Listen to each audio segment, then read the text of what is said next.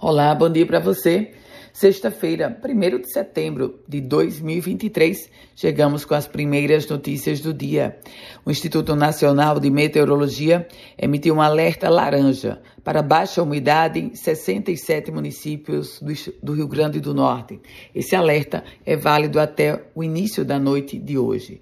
Com essa situação, o IMET enfatiza a ocorrência de um risco de incêndios florestais, além do chamado ressecamento da pele e o desconforto nos olhos, boca e nariz.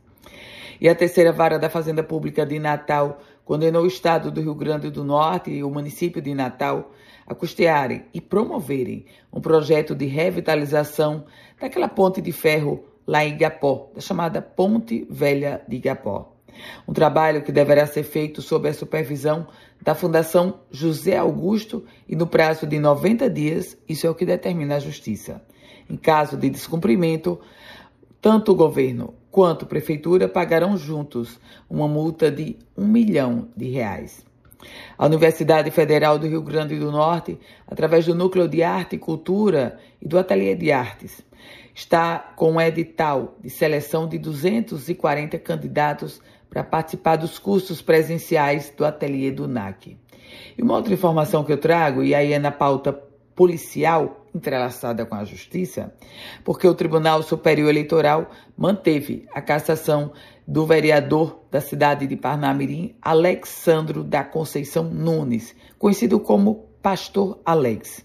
Ele foi condenado por compra de voto e abuso de poder político e econômico na cidade de Parnamirim. O chamado Pastor Alex já tinha sido é, alvo de buscas e apreensões desde o ano de 2020 e também 2021, com desdobramentos da operação. Ele agora foi condenado, fica inelegível por oito anos e ainda vai pagar uma multa de 21 mil reais.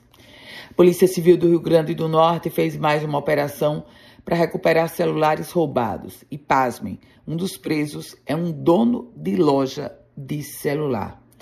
Essa prisão aconteceu no bairro de Cidade Alta, na zona leste da capital potiguar.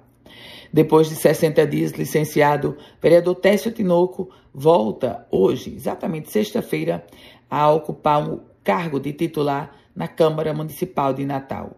O parlamentar havia se afastado para cuidar da saúde depois que teve uma perfuração no esôfago, causado por um parafuso de titânio na sua coluna cervical. E aí, depois de um tratamento, Técio Tinoco, vereador titular de Natal, volta ao cargo. Com as primeiras notícias do dia, Ana Ruth Dantas. A você, um ótimo e produtivo dia. Se quiser compartilhar esse boletim, fique à vontade.